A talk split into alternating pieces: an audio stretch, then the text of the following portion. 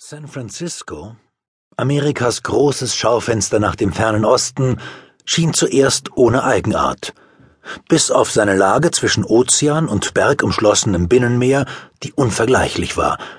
Aber die Stadt selbst sah aus wie ein provinzielles, kleineres New York. Kleinere Wolkenkratzer, kleinerer Schiffsverkehr, kleinerer Aufwand und Luxus. Umso überraschender, fast erschreckend, zeigte sich ihre Sonderart, sobald man unter die Oberfläche hinabstieg in ihre Unterwelt. Die von New York bestand im Wesentlichen aus Negern und Südeuropäern, die hier aus Asiaten. Mit einem Spezialisten der Chinesenstadt, einem Detektiv, den die Polizei mir beigab, einem Mr. D, streifte ich in diesem unheimlichen unterirdischen Asien herum.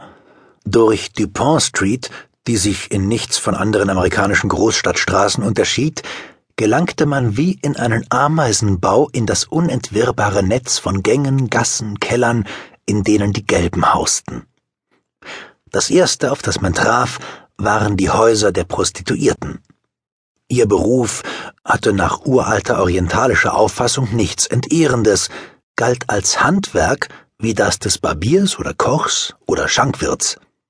Jede Prostituierte bewohnte in diesem vornehmeren Teil der Chinesenstadt für sich allein ein kleines Haus mit einem Schaufenster, in dem sie reich